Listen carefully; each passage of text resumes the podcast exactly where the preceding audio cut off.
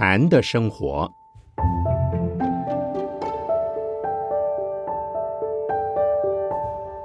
圣严法师著。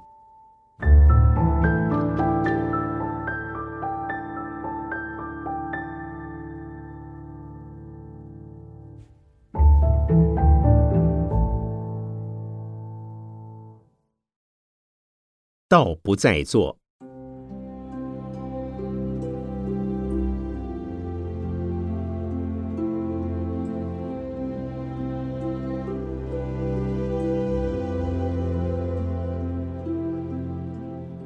今天有人问我，师傅，您有没有说某某人打坐学禅一百辈子也没有用？其实这话不是我发明的。六祖坛经就曾说过：“道有心悟，岂在坐也？”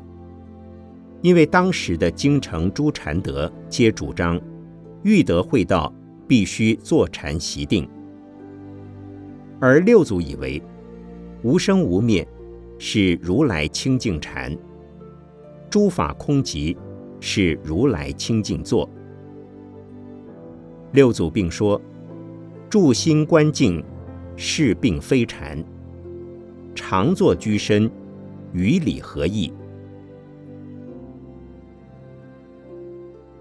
六祖对于坐禅二字的进一步解释是：此法门中无障无碍，外于一切善恶境界，心念不起，名为坐；内见自性不动，名为禅。六祖主张的一行三昧，是于一切处行住坐卧常行一直心。但行直心于一切法勿有执着。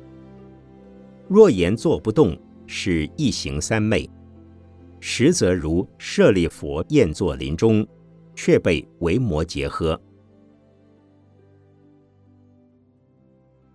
此与四祖道信的入道安心药方便门所示。抚身心方寸，举足下足，常在道场，施为举动，皆是菩提。又说，不为境乱所恼者，即是好禅用心人，并说，不做诸善，不做诸恶，行住坐卧。触目欲缘，总是佛之妙用，意义相同。只是四祖上主张，初学坐禅看心，独坐一处，先端身正坐，宽衣解带，放身纵体，自按摩七八番，令腹中意气出尽，即滔然得性，清虚恬静。身心调适，然安心神，则杳杳冥冥，气息清冷，徐徐练心。五祖弘忍的修心要论及最上圣论也说道：但于行住坐卧中，常了然守本真心，会是妄念不生，我所心灭。一切万法不出自心，若能自视本心，念念磨练莫住者，即自见佛性也。可是他也跟四祖相同，主张若有初心学作禅者，以观无量寿经，端坐正念，闭目合口，心前平视，随意近远。做一日想，并说：好自娴静身心，一切无所攀缘，端坐正念，善调气息。可见四祖与五祖虽然也和六祖一样，主张于行住坐卧中常行直心，妄念不生，便是真修行，却不像六祖那样。根本否定了坐禅习定的法门。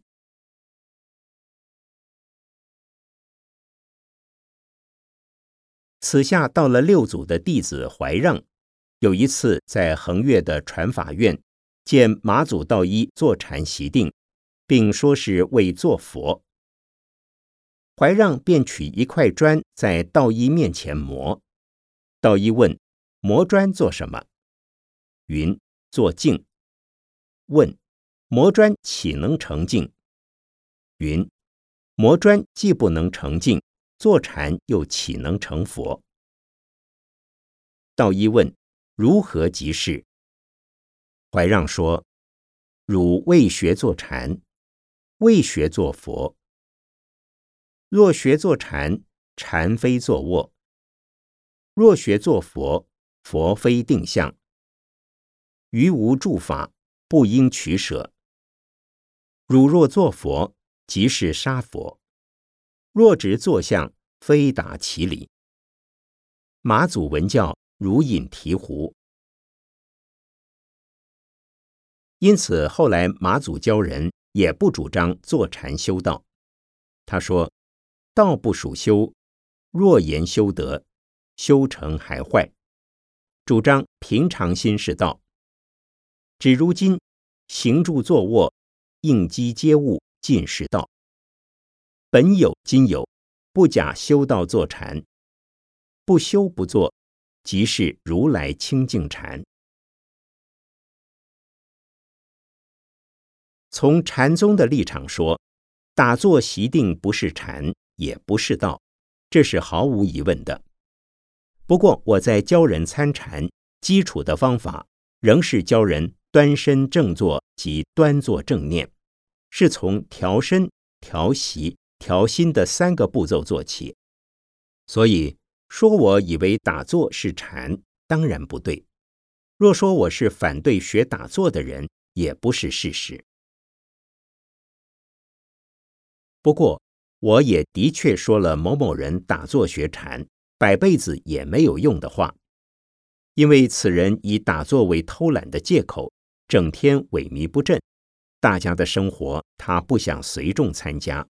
一味的希望坐在坐垫上享受那份清闲。他打坐时，经常都在散乱昏睡、一片空白的状态中周旋。有时困得厉害，干脆就将身子向前倾，屈成一只死虾的样子，昏睡了过去。我教他困倦了，夜里必须去睡觉，睡醒了，第二天要打起精神来，全力用功。但他夜里不去睡，白天老是没精神，这叫做打桩摇橹，白费光阴。不仅不得禅，粗浅的定境他也休想沾到边。这种情况比起黑山鬼哭还糟十倍。打坐有好多种层次，普通人打坐叫做静坐，目的在于养生。此可从身心的健康长寿为着眼。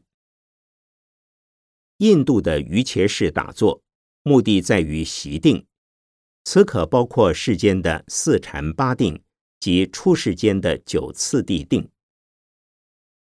禅宗也用打坐的方式，目的则在利用一个稳妥的坐姿，一味参禅。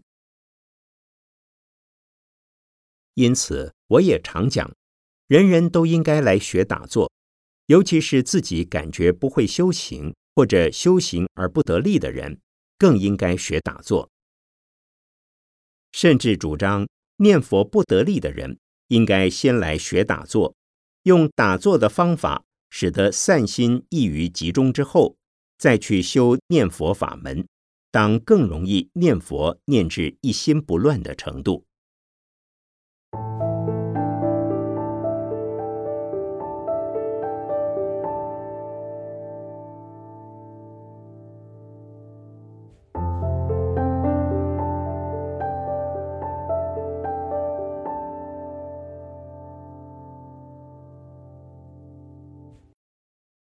有些人以为打坐可使身体健康、消除疲劳、代替睡眠、返老还童、增强性能力，并可治疗神经衰弱、记忆力减退、眼花、耳鸣、心悸、高血压等。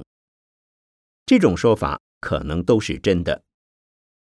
如果每天都有固定的时间打坐，把打坐作为日常生活中必修的课业，养成了习惯，就像每天必须洗脸、漱口、饮食、解大小便一样。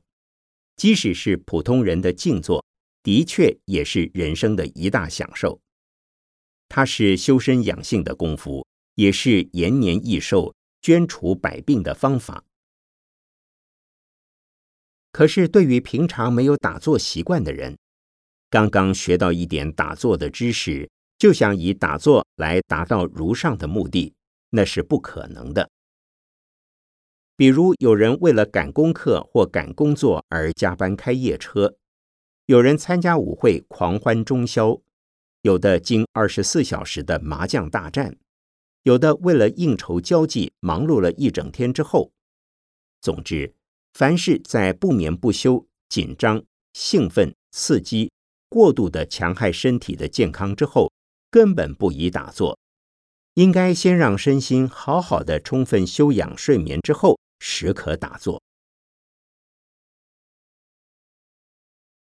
的确，打坐上了轨道之后，虽不能以打坐代替睡眠，却可以使需要睡眠的时间减少。因为每天打坐数小时以上的人，身体的气脉保持畅通，全身神经松爽，心理的郁结减少，常能处于安宁愉快的状况。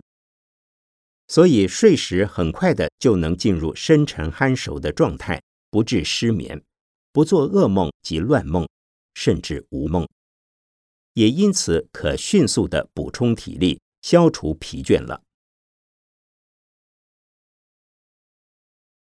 因此，打坐的先决条件是持戒，戒不仅戒绝杀、盗、邪淫、妄语、嗜酒的行为。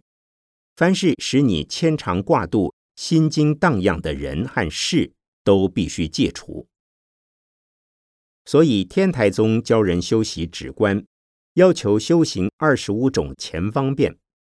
普通人也许不易做到像二十五种前方便那样的齐全，但仍然需有准备。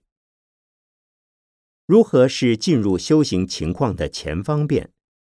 首先要有安静清静的环境，让你坐时没有干扰。我在美国教打坐，首先要问能不能安排每天两小时的打坐时间，能不能找到一个房间，你在里面打坐一小时，没有人来吵你，没有门铃，也没有电话铃声闹你。多半的人可以做得到。假如住宿舍或大杂院就不方便了。你在打坐，别人开收音机高谈阔论，或者正在打坐，小孩子爬到你身上摸鼻子、揪耳朵，这些都是干扰。同时，在身体有病或感觉疲倦、昏沉的情况下打坐是没有用的。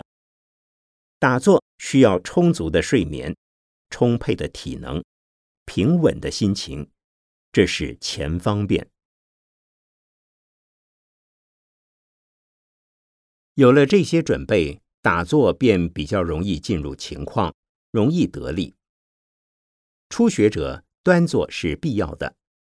六祖所讲“道由心悟，起在坐也”，是直指心源、不假修持的顿悟法。打坐则是达成顿悟目的之前方便，是修行生活里的一种方式。打坐只是修行，不是为了开悟。如将打坐当作开悟的方法，就如磨砖做镜，永远也开不了悟。悟是去掉一切攀缘心和执着心，而从自我中心得到自在解脱。众生在生死大海中茫茫无依，痛苦、恐惧、忧虑，没有安全感。在大海中漂流时，如果幸运的遇到一块浮木，便会牢牢的抓住那块浮木，希望木头给予安全，使之不遭没顶而死，乃是人之常情。然在打坐之时，若心念向外寻求，有所依赖和追求的东西，将之作为安全可靠的救生筏，便是攀援的妄想心；或在得到一些经验之后，便牢牢的抓住不放，这是患得患失的执着心，那就永远无法开悟。《金刚经》说：“汝等比丘知我说法，如法欲者，法上应舍，何况非法？”所有的修行方法，只是一艘艘的船只，是用作过河的工具。舟楫或竹筏只能在水中航行。渡河要舟筏，到了彼岸便当离开舟筏，否则你就无法登陆到彼岸的。修行只是为了修行，不为什么。开始时是有方法的，也要有目的的。开始修行时只是使用方法，就像渡河要舟筏一样，使用方法而不以方法为目的。因此，慧能大师说道不在做，等于说彼岸不是舟筏，彼岸是开悟。我们在生死烦恼的河中。需要周法的修行方法，只要在筏上不断的努力滑行，就会到达彼岸。诸位听了此语，可能不服气。佛法劝人修行，没有目标，那么我们坐在筏上，不是东飘西荡，永远到不了岸吗？是的，真正的佛法是无法可说。真正的悟境是无境可悟，真正的彼岸是无岸可登。若有一个目标，一个悟境，便如《法华经》的譬喻，那仅是一座化城。化城是对一些走得已疲倦的人，是对长远的路途生了退心的人而设的。领队者对大家说：“目的地就要到了，那个地方很不错。”非常安适，大家听了便加紧脚步，进入了那个中途的休息站。对于经过长途跋涉，走了一程又一程，却感觉目标遥遥无期的人，这是鼓励，是希望，是安慰。大家在这个城市得到休息之后，领队必然会告诉大家，还有一个更好的地方，那才是我们真正要去的地方。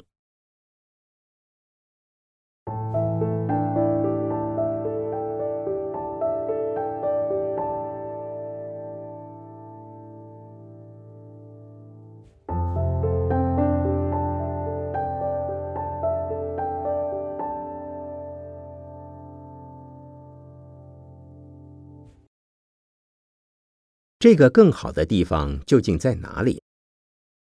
没有如此的地方。言语不可说，思虑不可道，视力不可及，耳朵无处用，手无所措，足无可到，只是身心的大解脱。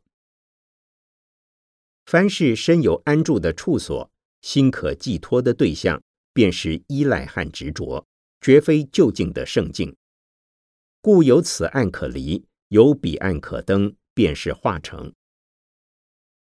因为此岸既是有限的世间，若执实有彼岸的方位空间可去，必定也是有限，五十步与百步之差而已。把驾驶舟筏的主人自己的身心全部丢掉，无此岸，无苦海，无彼岸。无周法，亦无成周法的人，才是得大自在的无限解脱。如果要有个方向，那便是好好的用功，专心一意的在方法上，就是方向。要不然，假如有个方向，向东就离了西，向北就离了南；有一个方向，就离了另一个方向。没有方向，你只是好好的用功，用一个方法，渐渐的把身心内外的执着丢弃掉，丢得光光的。船没有了，驾驶的人也没有了，你在哪里？你在十方世界中，没有方向才是遍满于一切方向，充塞于宇宙之中，非但无处不变，而且无时不变。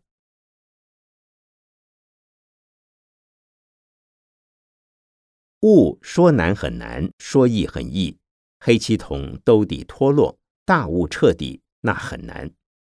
忽然一天早晨起来，发现鼻孔原是向下长的，那容易。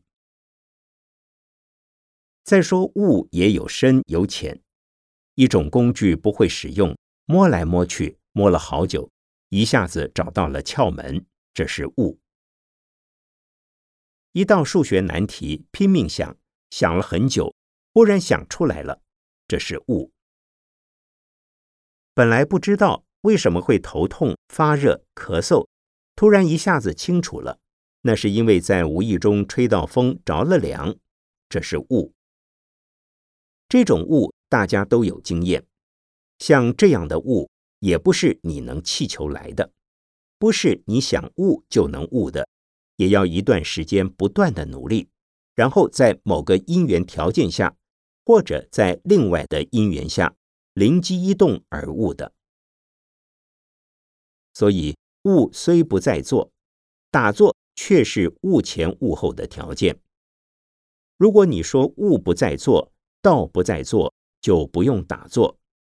反正开悟是自然而然的，那么你不仅是一百辈子不能悟，而且是永远没有悟的可能。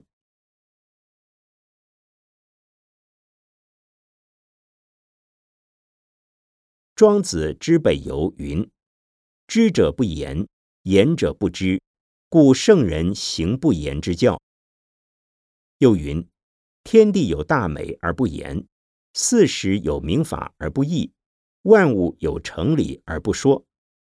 圣人者，原天地之美而达万物之理，是故智人无为，大圣不作，关于天地之谓也。”这是哲学家通过对于自然的考察所得的认识心，虽仍属于知识的范围，但已经觉得不是言语知识所能表达的程度。所以知北游的知向无为狂曲提出了何思何虑则知道，何处何福则安道，何从何道则得道的三个问题时。无为不答，非不答，乃不知答也。狂曲的内中预言，而却以忘其所预言，这是庄子对于道的处理法，表明道之为物，非以思虑言语所能处理的。我们也可以说，庄子是对自然与人生有了某种程度的悟境，他所说的知。即是他的物，也就是说，以物者不可言，可言者即非物。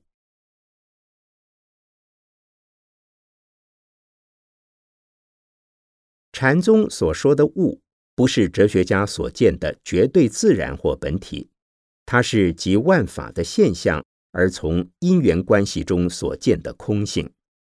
但他虽可通过逻辑思辨。说明因缘生法无非虚幻，却无法亲自体验到此空性的实相。因为既是实相，便不是虚无；既是空性，便不是真有。如欲知道并且明晰地体会到此种非空非有的实际状况，唯有进入禅宗的悟境才成。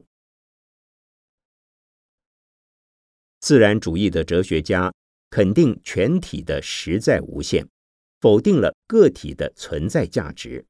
唯神论的宗教家则肯定最高的大神为宇宙的发生处及万物的归宿处，也否定了个体的存在价值。佛教则既不肯定全体，也不否定全体；既不肯定个体，也不否定个体。从因缘的观点而言。诸行无常，万象无非幻起幻灭，故不能肯定其有恒常不变之离体。若从因果的观点而言，诸法的起灭无非前因与后果的连续，故不能否定其有因果价值之事实。所以禅宗的悟境与庄子所见者不能同日而语。哲学家及宗教家纵然有误，亦非实物。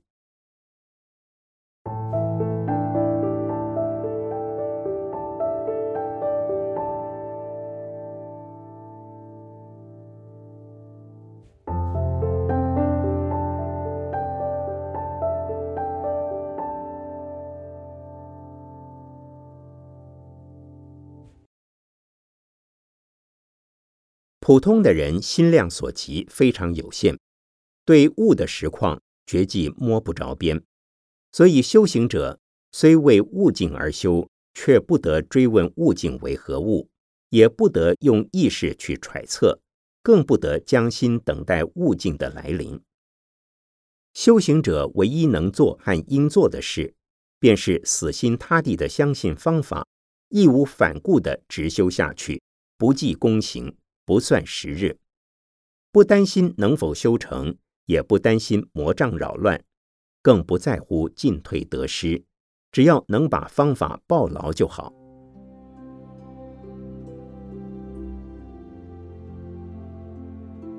回想我的童年，俗家住在长江南岸，许多亲戚则在长江北岸。有一次，母亲带我乘帆船过江北去。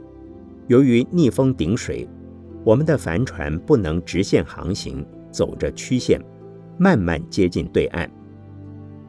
可是有好多次，眼看着船已接近岸边，结果风帆一转向，又退回了江心。就这样，船在江中进进退退地画着曲线，最后终于靠上了我们要靠的码头。禅的修行也是一样，虽称顿悟法门，但是顿修顿悟不假功行的例子实在不多。导师由于个人的障缘，使得在修行过程中感觉到进进退退的情况则不少。我常鼓励弟子们，既不求进步，也当不怕退失，自己的责任是修行。修行的本身就是结果。比如在溪中逆流向上游泳，只要停止一秒钟不划水，身体即被水流冲向下游；或者由于水流的速度太快，虽然鼓足力气向上流游去，仍是节节的被冲向下游。看来不仅毫无进步可言，甚至比不努力游泳更差。事实上，如果经常如此练习，你的体能和泳术一定会日日增进的。前面说过，打坐只是修行的方法之一，不要以为就是开悟的方法。道不在坐，坐不为悟。修行的结果当然是悟，打坐乃是修行的基础。